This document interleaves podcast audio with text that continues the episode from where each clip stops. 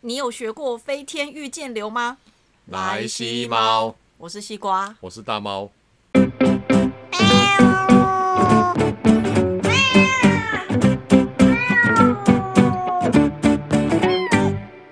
终于定了 Netflix 嘛，对，终于终于啦，对，因为今年嘛，今年，对啊，今年疫情，可是我发现其实我们订阅的时间太太晚晚了。了，哦，应该要在五月份的时候啊，不要让我这边一直吃，吃得下来。因为 减肥减不下来。我们家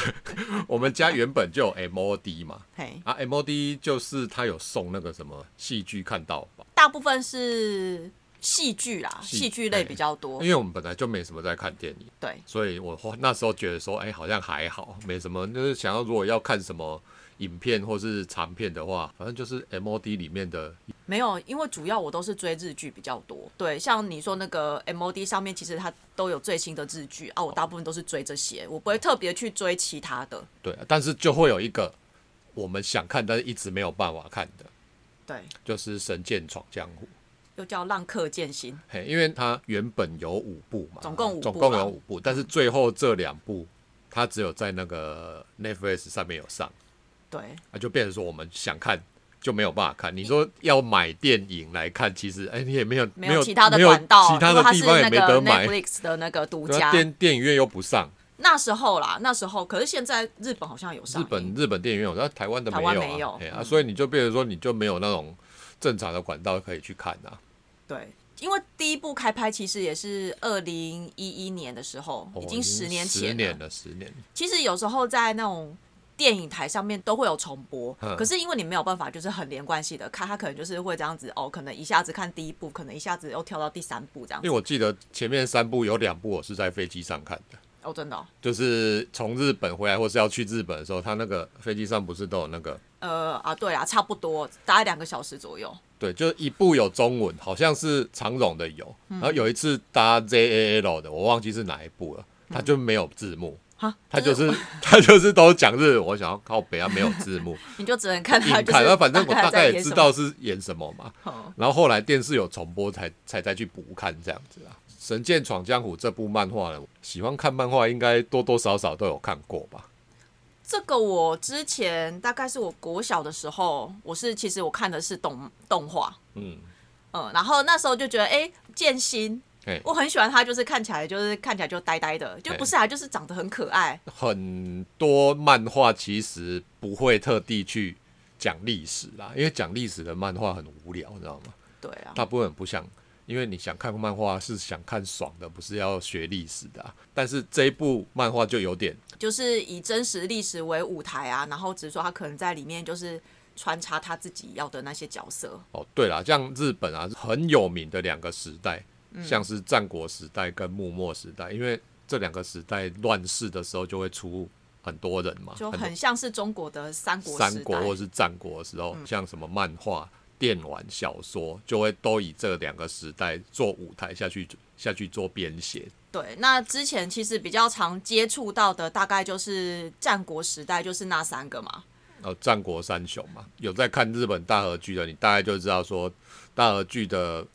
编写大概就是一年战国，一年幕末，一年战国，一年幕末，这样通常是这样子。对我也是开始接触大和剧之后，就是你引荐我看大和剧之后，才开始慢慢了解到日本的一些历史。我个人是比较喜欢战国那一段啊，但是幕末其实也不会不喜欢，因为幕不是因为还蛮精彩的。我觉得默默更复杂，因为它除了是在日本本岛以外，它其实还是会有接触到国外的一些因为它就是会有默默开国就是要件事情开国，那就是因为美国有一艘黑船过来嘛，就黑船事件的关系，所以日才导致日本开国啊。对啊，所以我说这个比起比起战国时代，其实我觉得幕末这一块其实又更复杂。对，然后像《浪客剑心》这部漫画嘛，有有人说《神剑闯江湖》，也有、哦以前以前是以翻译前叫《《神剑闯闯江湖》我不知道他是什么时候改名成《浪客剑心》呢？可能我满不在，后来就 就又叫浪客剑，因为他原本日文应该就是浪客剑心啦。哦，是哦，对了啊，是台湾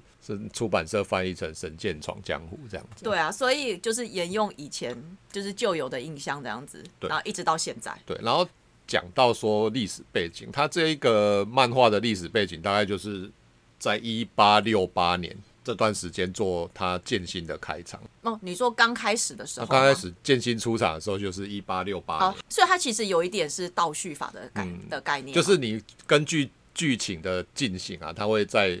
呃，因为回想回回想说他之前做了什么，因为他之前就是拔刀的，千人斩、拔刀斩就是，以前大家会知道说，在幕末的时候有很多暗杀。我有一本漫画，嗯也是叫做《幕末暗杀》，嗯，然后它里面就会写写很多那种，就是幕末的时候，不管你是幕府方、幕府方或是维新志士那一边，都有人负责去斩杀对方重要的人物的这些人，这样子。因为刚开始我在接触幕末这个这个时代的时候，我第一次是看的是《龙马传》，嗯，可是其实我有点搞不清楚它的背景是什么。那我是后来看了《浪客剑心》，我才知道说，哦，原来就是在幕末时代有一个就是幕府派，那幕府派主就是要的原本就是幕府嘛，德川幕府这样。对，那最重要的就是新选组嘛，嗯，对，就是他们是在京都啦，本部是在京都，对，然后维新志士就比较偏就是像建新这一边，他们就是要倒幕的。对，所以就是两边要一起对抗，然后最后就是由维新志士这一边最后当然是维新维新获胜啊，所以才有明治维新嘛。对，才就是等于说，等于说就是开启一个新政府的时代。对啊，然后他这个像这部漫画，它就是以明治维新当做背景啊。嗯，然后最近有一个呃，应该是前几前一两年有一部漫画，也是以、嗯就是也是以近代历史为背景的漫画。银银魂吗？银魂对，银魂也是啊，银魂也是啊，它是比较好笑一点，但是它它是以真的人下去做，可能他就是光改编，对他不会直接写说，比如说桂小五郎，他没有，他就是桂小太郎，桂小太然后郎，旁边还有伊丽莎白哎，，对，他就是不是真的是那个人。《神剑闯江湖》这个是他会有真人在里面出现，对，啦，就像说桂小五郎，哎，然后或者是斋藤一，因为斋藤一是之前的新选组嘛，嗯对啊，然后后来为明治维新之后，他就加入明治这边当警察，警察。改名叫藤田五郎啊，不是改名叫江口洋介。靠我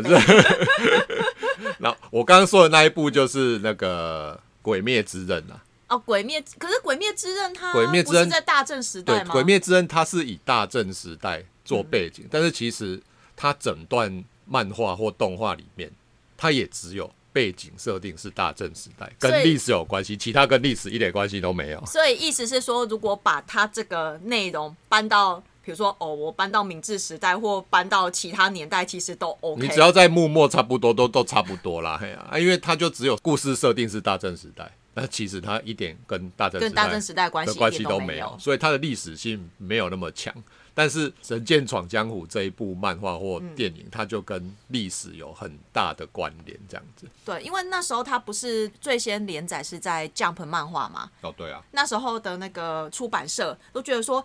历你用历史为背景的漫画这样子，到底能不能能不能延上？就有没有人看呐、对，就是其实我觉得对他们出版社来讲也是一种赌注就是你这种看历史，那到到底有没有人要看啊？看一看就睡着了。对，可是没想到就是一连载之后就爆红，然后尤其是因为剑心他可能可能外表又是比较女性化，他就是通常就是呃你平常的时候他就眼睛大大的嘿，可是当他开始要真的认真要去他眼做神就会事的时候，变。眼神就会变，所以就是大部分喜欢剑心的都是女生为主。哦我是我很喜欢看这一部，是因为它的历史性很强。嗯，然后我有办法说，哎、我去研究说它这一段到底跟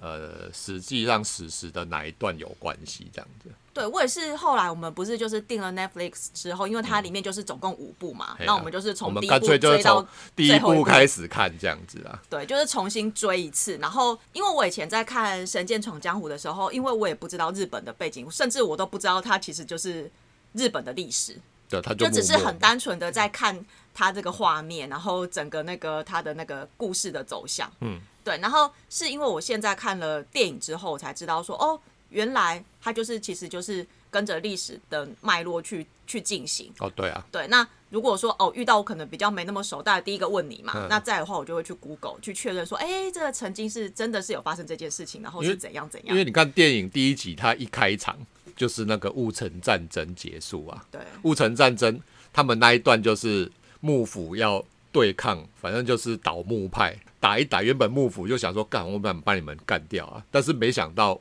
维新的这一边，他去跟京都天皇有点合作，挟持天皇的感觉。也不算瑕疵，因为天皇其实对幕府不爽也很久，对他们想要拿回政权嘛，然后天皇就给他们那个预警旗，你没看打到最后那个预警旗出来哦，嘛？对，这一支预警旗很重要，是因为你只有拿到这一支的话，就表示你的对面就是叛军啊，就没有那一种正当性。所以他们不是看到那个、哦那个御景提出来，就想象啊，大家就是啊，就是打赢了，然后然后幕幕府这边就想说靠北，就是预警提出来戏啊，然后他们就只好就是赶快赶快撤退战败这样子。所以戊辰战争这一段是很重要，在幕末的时候是一个转捩点，这样，因为幕府军那时候人数比较多，但是明治军一方面他的武器装备比较好，对。然后第二方面就是他又拿到了天皇部分的支持，哦，他们真的还蛮聪明的哎。嘿，后来你们看第一集的一开始，他就是一六一八六八年戊辰战争、对那个时候，然后到第五集的最后，刚好又借到戊辰战争 ending。对，所以其实我觉得刚开始会觉得说，为什么要是为什么他的最后两集会是先的 the end，然后再然后最后一部才是 the beginning。因为漫画是反过来的啦，漫画追一篇是在前面，然后最后才人猪片这样子。嗯对，可是后来如果说你一次看完五集之后，其实你就是大概知道说，哦，原来他就是把最后最后一集就是串回来又第一部，又抓到第一部了对，所以看。变成说它就是呈现一个圆圆形的状态，你会觉得说，哦，你这样子整个剧情才是连贯的。呃，电影如果这样安排，我是可以理解，因为毕毕竟电影它只有五集的时间嘛，啊一集一集两小时，你只有十几十个小时多的时间可以讲这一部故事啊。对啊，所以他没有办法去讲太多的一些，他没有办法铺陈太多，像里面很多那个人物，他们也没有办法好好写啊，这样。对啊，所以有些人出来就很莫名其妙。像我觉得出来最莫名其妙就是四乃生长子，他在这五部里面就有点好像可有可无，但是他在漫画里面他很重要啊，很重要，你又不能不让他出现对，可是如果你看，如果好，假设电影演出来之后没有四乃生昌子，你会觉得干为什么没有他？就连那个什么玉庭翻中，我也觉得玉庭翻中就有点好像，被轻描淡写带过，就好像你就是硬插进来这样子啊。对，硬插进来，然后加上他就是也没有写的非常，就是没有再多加他没有多多琢磨啦，就是突然他在京都就出现这一个东西。对啊，可是没办法，因为你这这一部的主角就是剑心嘛，嗯，对啊，贯穿整整部的灵魂，所以你也不可能去铺陈太多。你铺陈太多，变成说你可能整个篇幅又拉长。你看像最后那个追忆篇，追忆篇是太短了。如果以它只有两个小时，一集两小时来讲是有点短啊，因为它其实故事还蛮长的这样子。是，可是我是觉得我还蛮喜欢最后就是追忆篇这一块，追忆篇它就是在回忆，就跟雪代巴就是剑心怎么样成为那个拔拔刀刀斋斋的那一段故事。对，可是我是觉得整个故事是非常紧凑，所以你不会觉得说好像有拖泥带水的感觉。嗯，所以我还蛮喜欢，其实我还蛮喜欢最后一部。那再的话，我最喜欢就是当然是它的画面。嘿，它整个画面就是哦，你整个很唯美。最后一幕在雪景里面，然后这样子砍砍杀杀，然后雪白色嘛，嗯，然后你流出来的血是红色，他们就觉得那种色彩对比非常的强烈。他们在美术上面应该是花了蛮多的功夫在上面的。对，就除了就是你的那种整体的整个画面的那个就是色彩的塑造，或者是整个那种情情境的那种就是那种感觉之外，然后就是大家都很称赞，就他的那个武打场面。嗯啊，那个武打场面很多人讲过啦。那个你看 YouTube 跟那个很多部落客他们也有描述过佐藤健到底是怎么训练的嘛。对，那我觉得这一部还就是还是要讲一下，因为那时候佐藤健他觉得说，因为因为他这个是完全没有用任何替身，他就是全部他自己真枪完全没有吗？完全没有。他就讲说，嗯，啊，既然替身替身演员可以做这些动作，为什么我不行？所以他就是他就反正就是他所有只要我们看到一些所有的场面，全部都是他自己做的，所以我就觉得，哎、也是个非常敬业的演员。不只说他长得帅，我觉得帅这一部分大家都讲过了，那我觉得这个就不用特别讲哎。可是我觉得主要是他那种敬业的态度。哎、重点是你如果看漫画，你就知道剑心是以速度见长的。对，因为他就是小小因为飞天御剑流，他就是速度要快，所以你要如何表现出剑心那一种威力，它就是至少要速度要跑，就是跑得很快啊。对，哎，还好，因为十年前他也才二十二岁，对啊，还蛮年轻的，所以呃，十年后看起来好像也还好啦。哈，表示他的那个保养的很好对，体力保养的非常好。对，就是一直都是维持在这样子的状态。那当然不知道，我们没有办法看得出他就是背后到底做了多少努力嘛。那其实从就比如说你去 YouTube 去去找他，就是背后训练的一些一些影片，大概都可以知道。剧情的部分啊，大家很多人讲过，我们就不用特别再讲。呃，我们就特别来讲历史好了。好，剧中的一些人物啊，刚刚我们讲说他是以幕末来做一个舞台编写。哦，对我很好奇因为你看拔刀斋嘛，所以那时候在幕末那段时间，应该会有很多那种就是像他一样，就是专门在去暗杀这些人物。，像拔刀斋剑心这一个角色，幕末有四大人斩，就专门在砍、就砍人的，专门在剁 人的那种。剑心就是以其中一个人当做背景，这样子。谁啊？呃，他的名字叫做和尚彦斋，因为幕末有人称四大人斩，一个叫做和尚彦斋，他是熊本藩的，然后萨摩藩有两个，一个叫中村半次郎，一个叫田中新兵卫，对，这两个在呃前几年的那个大和剧。那个西乡店有出现过，然后你说西乡隆盛对，西乡隆盛那一部有出现过那个呃，好像是田中、哎中村半次郎啊。中，村半次郎。嘿，然后另外一个就土佐藩的冈田以藏，这个后面我会补充。哎、好好，然后那个我们刚刚有说剑心是用和尚彦斋对，做版本做范例，嗯，然后另外一个另外一个也是很厉害的，很厉害，里面应该是最强的反派了，因为我觉得里面的反派，呃，像志志雄嘛，对，还有那个雪代缘，但是我觉得雪代缘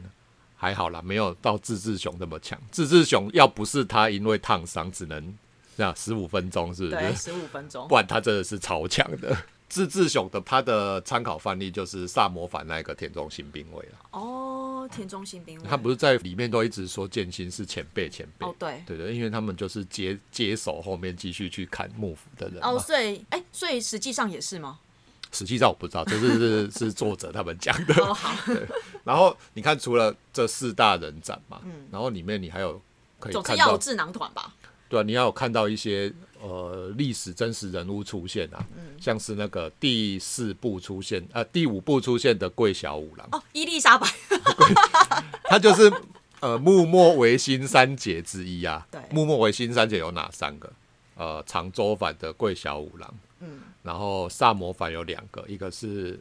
大久保利通，另外一个就是西乡隆盛。所以大久保利通真的真的他就是留那个胡子，后来胡子就是留这样子啊，因为他们那个时候要西化嘛，嗯。尤其是他们都学那个日耳曼普鲁士德德国。国，嘿，嘿所以你看那个胡子，之前那个德国会翘起来翘胡子。德国的那个首相俾斯麦就是留那一种胡子、啊，对对对，一大坨这样。对，然后不是头，就是那个尾尾巴会翘起来这一种，对啊，然后你看他不是在半路上坐车，对，被暗杀，然后被被那个中次郎弄死嘛，然后后来再上来的人才发现，哎，他已经被砍死了。死没有，其实他真的发生是真的被有一些浪人去袭击他，把他砍死。所以他真的有这一幕，就是真的有这一幕，只是不是先被中次郎砍杀死 这样子。好了，这是剧情需要了，对，刚刚最早讲的斋藤一，啊，他也是新选组里面的人啊。对。所以里面都会有很多呃一些历史人物穿插在里面，还有事件啊，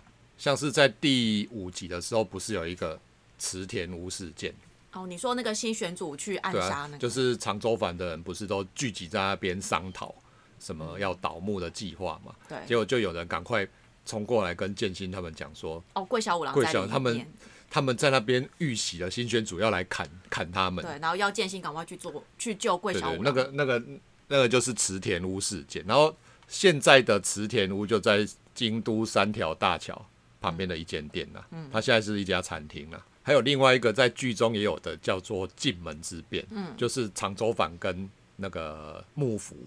发生冲突的地方。然后就是幕府在在那个叫做哈玉门的地方啊，我们不是有去过，哦，就是在京都御苑啊，京都御苑西边有一个叫哈玉门的那个地方发生冲突，然后就把长州藩打败，把他们赶走。有啦，我们那时候有去，对，所以之后去京都的话，其实也可以绕绕过去看看啊。虽然说已经人事已非了，可是以前毕竟那个是重要的历史舞台，哎，对，像京都大概就是很多那种幕末到处都有。幕末的历史舞台，你在京都大概那你去京都，动不动旁边就会看到一个碑啊，就说是什么什么的遗址这样。对啊，那就是反正京都，因为京都它就是超古的啊、然后很多历史事件都会跟京都有关系对。啊，像就是可能像那个你战国时代很多啦然后幕末时代也不少啦，像那个什么，我们之前在那个河原町那边吃那个回转寿司，它门口就立一个柱子，就写版本版本龙马那个版本龙马御赐就是在这里这样啊。现在是一间回转寿司店现，可是回转寿司已经好久之前了，现在不知道还在不在。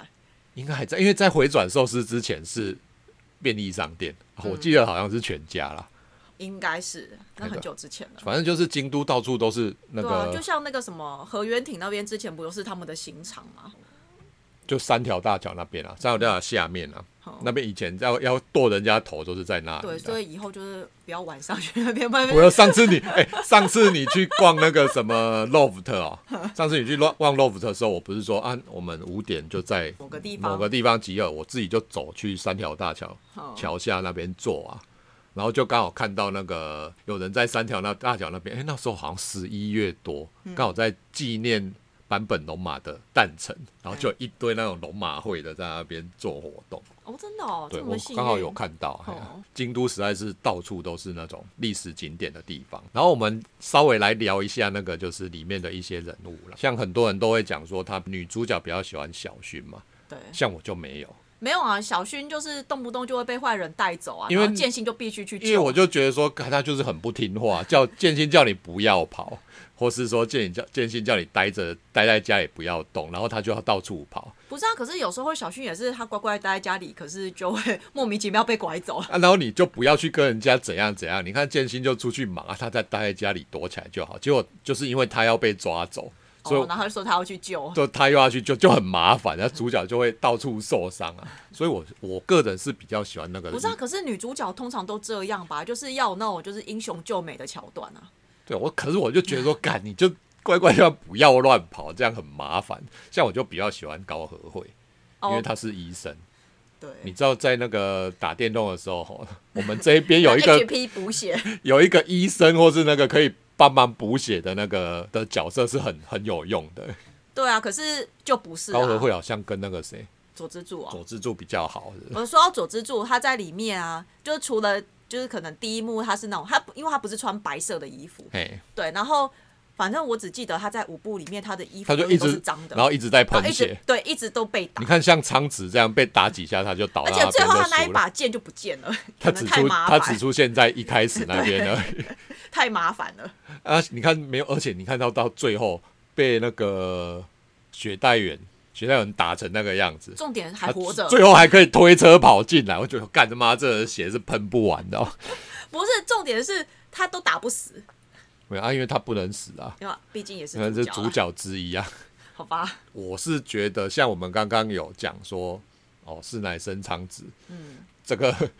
这个人怎么会突然冒出来这样子嘛？因为其实呃，苍子在漫画里面，他在好像第一部武田官柳在那一边，他就有出现。哦他只是说可能电影一开始还不知道要把怎么样把它摆在哪里啦，所以他才要把它摆在第二部才出来。有可能，有可能是因为那时候在拍电影的时候，也不知道会不会会有，也不知道会不会有第二部啦。嗯，其实最早的时候，漫画的编辑他们没有，不是现在不是讲电影，就是在讲漫画哎。一开始和月生红他在画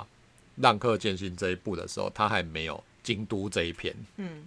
他原本是就是剑心出来。在江户那一边，直接就会跳到人族篇、接追忆篇跟人族篇这样子。是后来就觉得说，哎、编辑就觉得说，哎、这个故事好像不错，就硬叫他们就是要画长一点，中间才说多挤了出那个京都片。没办法啊，谁叫他那时候已经是 Jump 的那个，呃，算是很红的连载漫画因。为一开始画就是反应不错，所以后来编辑才硬硬塞入那个的京都片这样子。而且京都片，我认为他设计人物最厉害的就是那个石本刀。哦，你说自治熊旁边的志志雄那那那十个为了各种不同目的聚集在他身边的那一些配角，因为电影真的没有办法去铺成他们的他们的原因啊，以及他们对打的过程。对啊，你看像那个石本刀里面不是有一个眼睛瞎了包个布，然后他的盾牌是一个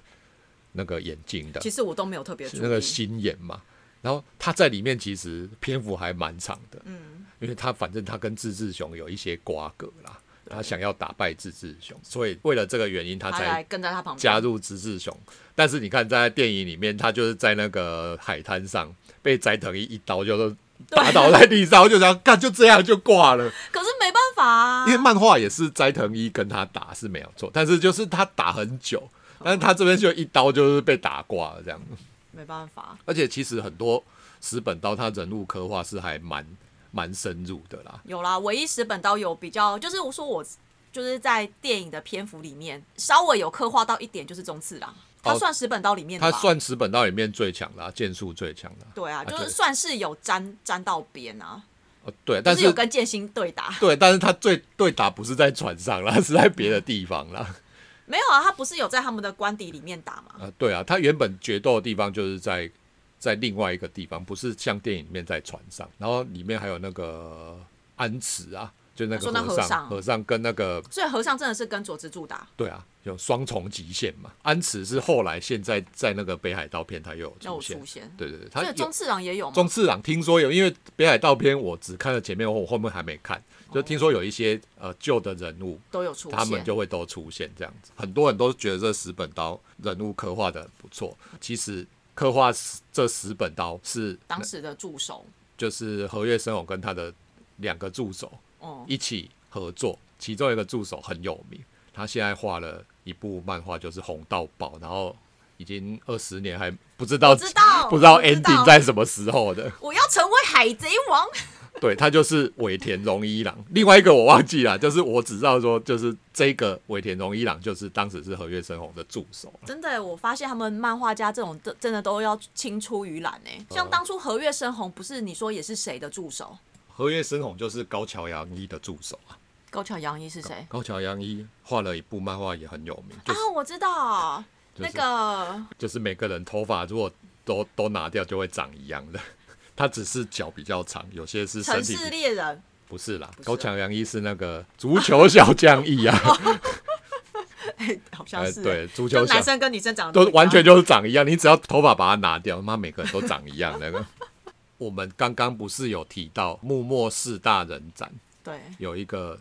叫做冈田乙藏。哦，你是说那个《龙马传》吗？龙马传的时候嘛，《龙马传》里面不是他们也有土佐藩，也有一个专门在派刺客出去杀人的、的刺客冈田乙藏啊。《龙马传》那时候是在二零一零年播出的大合剧，哦，主角是那个吗？主角就是那个福山雅治。对冈田一战这个角色，当年就是佐藤健演的。对，像那时候其实应该算是我第，因为我算是我第一部看的大，哎、嗯不是第一，不不是第一次啊哎，第一次接触的幕末的时幕末时代的大合剧就是《龙马传》。对对，然后里面其实我对冈田乙藏，就是那个佐藤健演的那一个角色，我真的印象很深刻，嗯因为我第一次知道佐藤健就是在就是冈田《龙乙藏。龙马传》里面冈田乙藏这个角色，所以你看他二零一零年演出《龙马传》，二零一一年就是开始拍《浪客剑》，而且重点是同一个导演，对我后来在二零一二的时候看到《浪客剑心》上演的时候，发现，哎、啊，他不是就是 就觉得哎，之前冈田乙藏哎、他不是就是之前演钢铁倚仗，我就后来发现看他超适合演这种刺客、剑剑士跟刺因为客的。就看起来就是瘦瘦小小，然然后动作很快，然后也是绑头发，对，钢铁倚仗他的造型啊，也是跟剑心有点像，像。所以我一开始以为剑心是冈田乙藏的形象是设计，但是后来我去找资料才知道说，哦，原来不是以冈田乙藏做范本下去设计。对啦，只是那时候因为冈田乙藏他好像后来就死，他就是很也是很年轻的时候就死哦，对。啊，因为后来就是被抓到了嘛，就只好把你砍死。对，，所以他其实，在《龙马传》的篇幅并不多。就前半部啦，前半部他们还在土佐藩在想要倒幕的时候，对，然后很有趣的就是，你看剑心电影的第二部，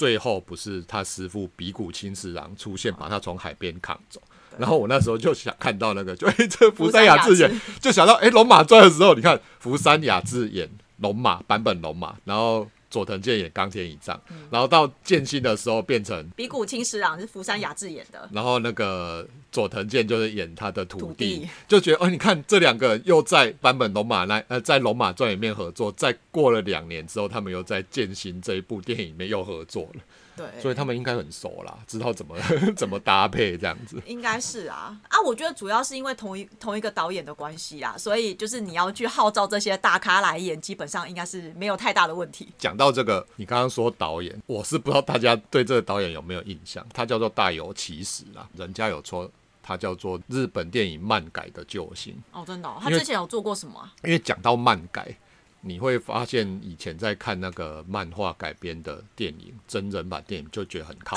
背。最近之前那什么晋级的巨人，看到那个片段靠背哦，这是三小，就不止啊！你看，不管 然后还有九九，就，刚我也不知道怎么讲，你只要看到漫漫画改编的真人版电影，你都会基本上都是你写的 N 杀好啦，小，我觉得。我觉得目前对我来讲，漫改最成功的电影，第一个就是就剑心嘛，嗯然后再来就是银银汤嘛魂，，对，银魂也我也是觉得就是改的非常好。改的非常，这以后有机会可以再聊银魂这一段这样子。，因为银魂刚好也是在也是在这一就是大差不多，他也是幕。末时代做背景下去对，只下去是它是比较偏搞笑的。大有其实他有导导演过的漫画改编的，另外还有一部叫做《三月的狮》。《三月的狮狮子》这一部就是以好像下棋啊，嗯，下棋为主。那不就是麒麟王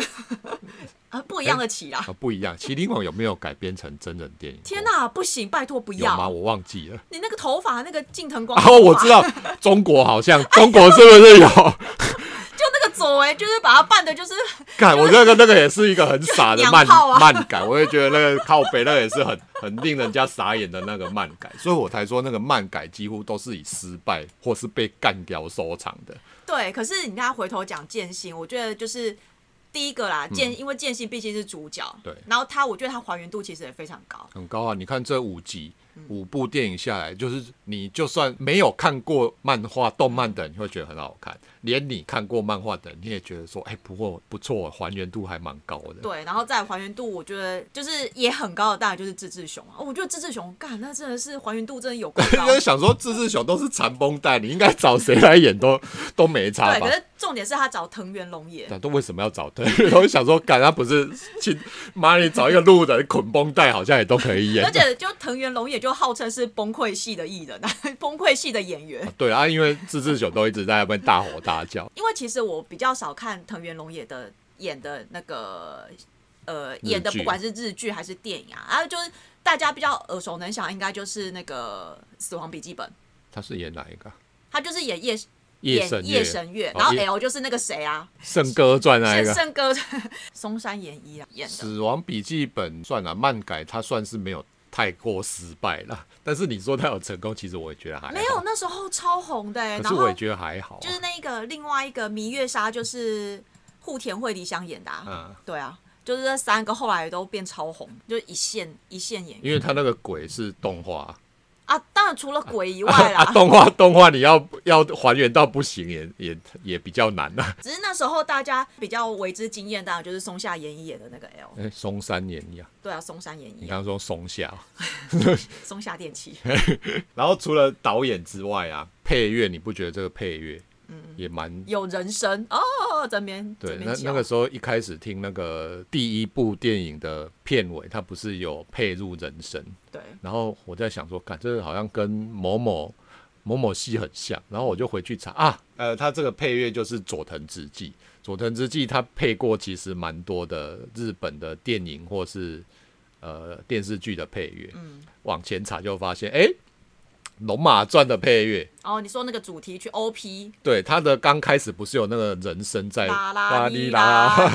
那个就是那个《龙马传》配乐也是佐藤直纪配的，嗯，然后佐藤直纪他配过蛮多很有名的，我随便讲。今年奥运颁奖典礼音乐就是佐藤直纪负责的，嗯，然后他还有配过那个 Keno 啊，Keno 就是台湾那部棒球电影 Keno，、嗯然后今年大河剧那个《直冲晴天》嗯。的主题曲也是佐藤也直纪。所以你会发现说，哎、呃，扣除扣除其他的，就是你拿《龙马传》的配乐来听，就觉得因为他的那个就是加入人声的辨识度很高，对，所以所以你就会发现哦，《龙马传》跟那个《神剑闯江湖》的电影版有很多类似的地方。对，第一个就导演，导演。导演都是大有其事。嗯，配乐都是佐藤直纪，，然后剑心跟冈田以藏，都是佐藤健演的，对，然后坂本龙马跟比谷清司郎都是福山都雅治演是福山雅治演的，而且两个故事的背景都是在幕末，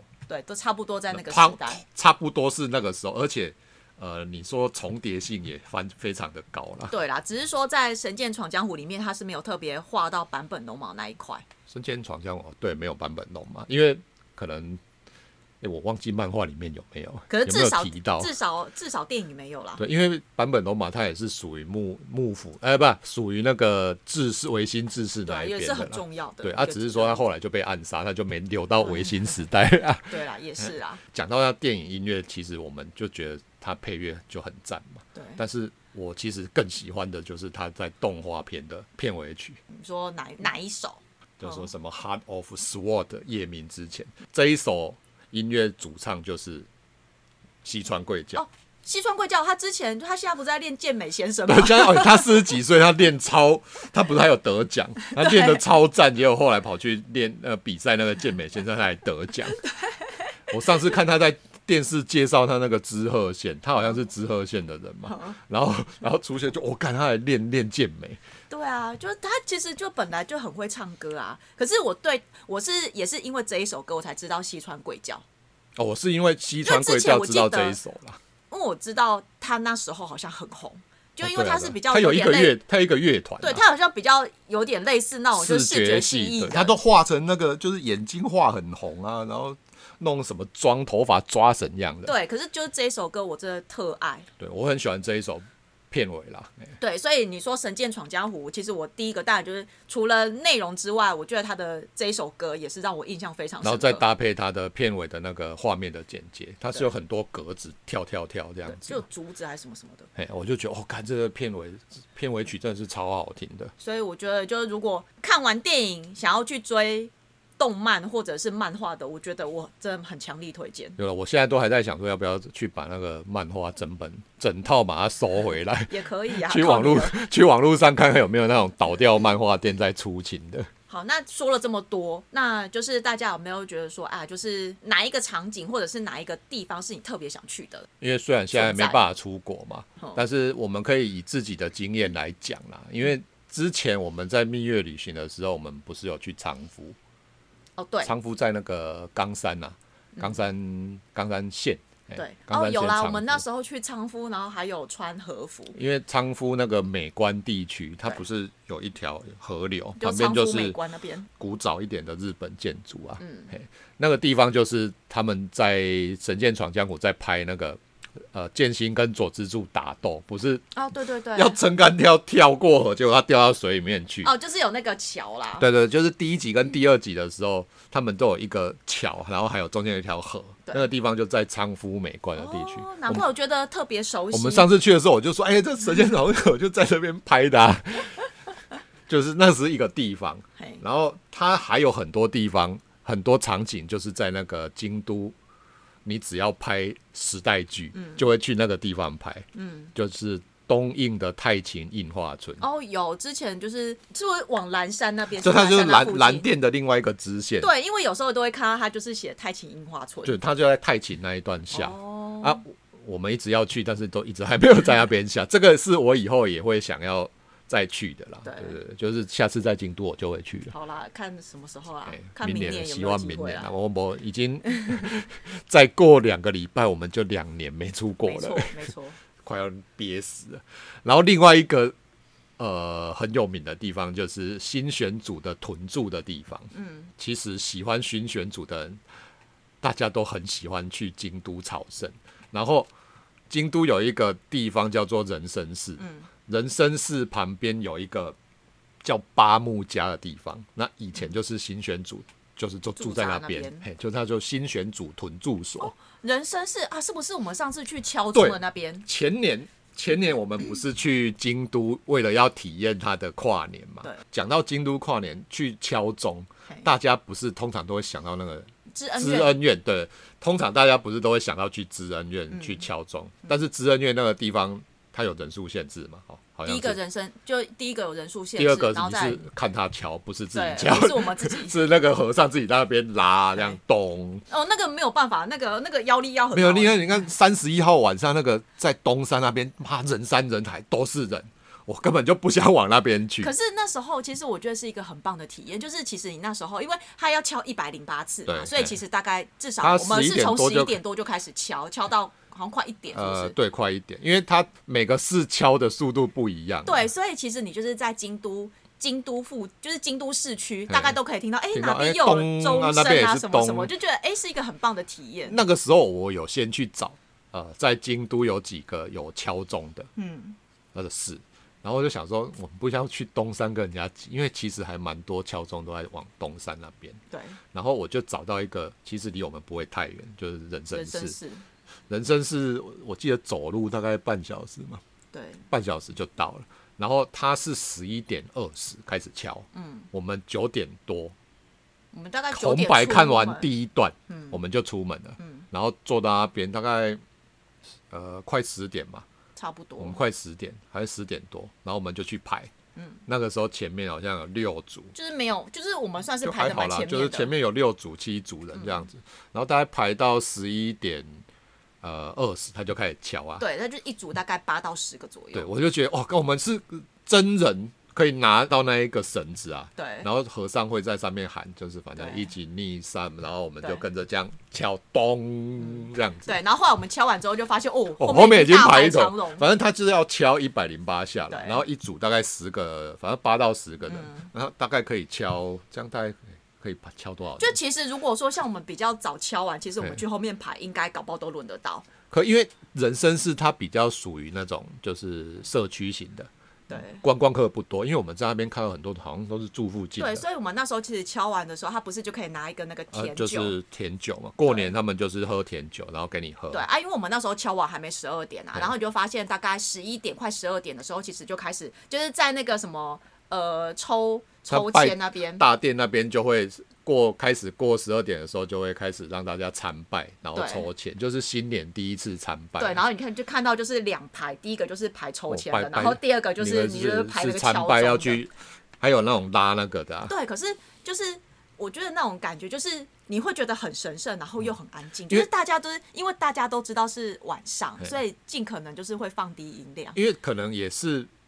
在日本的关系，你看台湾的跨年就是放烟火，吵得要死然后冰冰冰冰就差、欸嗯然后去日本，你看那过年就是敲完钟，然后我们就是拿个酒。嗯或是干嘛？喝完我们就坐在旁边的椅子，对，然后就听他们一个一个咚，一个一个敲。然后现场虽然人很多、哦，但是他们没有什么嘈杂的喧哗的声音。对，而且因为它就是社区型的嘛，所以就是其实旁边全部都是住家。对，后来我们不是晚上要回去的时候，已经没有公车，我们就用走的，走在那个好像那个乌丸通上面，就听到远远就听到那个，嗯就一直很会听到此起彼落的 咚那咚那个敲种声音，钟声。所以我就觉得人生是真的是一个还不错，因为不会有太多人去，哎、敲钟可以考虑这边，然后你早上去的话，它呃旁边那一个我刚刚说八木家，嗯。它就要收钱的啦，对，你可以进去看，然后会有导览。嗯。啊，我们上次有进去啊，啊是因为导览都讲日文，我听不啊，就一堆人坐在那边，他应该是在讲说，哦，这是人生人生事的时候，那个时候新选组屯驻在这边，然后哪一边木头有一刀痕，那个是他们打斗的时候打到磕到的，什么什么什么之类的。嘿。哦，居然连这样也可以考究。就，大概大概是这样，但是因为就听不，我们不是进去照一下，我们就走出来不知。道，因为我也不知道啊，我不懂啊。哦，你不懂，对啊，你有没有发现那边都带挂那个城？就是对啊，Makoto 啊，然后那个它里面那个美点不是就卖一堆跟新选组有关啊，的东西？我就没兴趣啊。啊，我还不就只是跟你，哎。然后我就就我我就一直觉得，哦，可能以前新选组在这边，哇，真的超多他的东西，应该要买一些的这样子。然后另外一个就是刚刚讲的那个池田屋，池田屋吧，啊，池田屋就是在现在现在是餐厅的啦，对，然后跟你刚才说的京都寓所嘛，对，哈玉门这样。另外一个跳比较远的啦，嗯。就是第四第五集嗯，那个追忆篇里面不是有桂小五郎？对，哎，啊，桂小五郎，呃，在所有剑剑心这个电影里面，桂小五郎这个真实历史人物出现的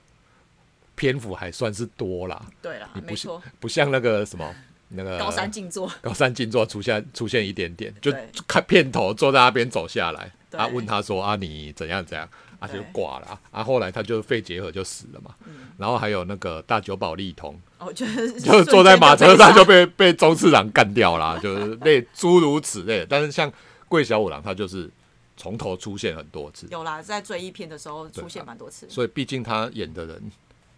高桥医生啊，哦耶还算物业，还算 还算有名啊，不能让他只出现，当然，如果他演高山静坐，我就要哭了。就是就是干嘛只出出现两分钟不到他就死了，对，但是他就是一直有出现在剑心眼前这样子。没错。然后后来就因为发生哈玉门事变，那他不就是跑回常州反，那就被笑说是逃跑的小五郎这样好。，还是沉睡的小五郎，沉睡小五郎是那个那个柯南，真相只有一个。然后桂小五郎他的你就说他的历史景点的话，有一个还蛮有趣的地方，就是我们前年去那个东京，只要去参拜中国就会很生气的神社，对，叫做靖国神社。哦，靖国神社，你我知道它前面两排银杏大道。对，就是你只要让中国很生气，你就去参拜靖国神社，中哦国就会气死。因为那时候不就是因为香港，我们那时候去的时候刚好他跟香港就是两边就是闹得很不愉快、啊。哦，就是香港那个反对，送中那一段时间我们去，看那个什么那那个蛮多那会马，蛮多会马都在写什么，就是要干掉中国啊什么之类，然后香港加油，然后看得很过瘾啊。然后后来就是在他那个，因为也是我很崇拜的一个个网友，突然跟我讲，就是公投，他就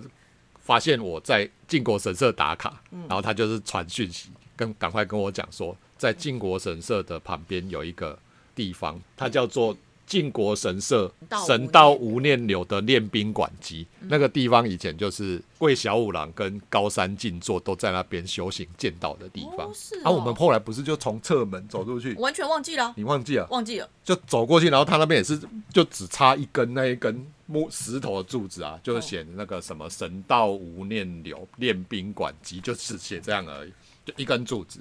然后那个地方就是桂小五郎以前在这边练过剑术，就是这样。哦，原来桂小五郎会会，会啦，幕末的那一些士主跟武士多多少少都会只是一些剑术啦，只是厉不厉害而已啊。对啦，对啊，就大概就是我们知道的一些相关跟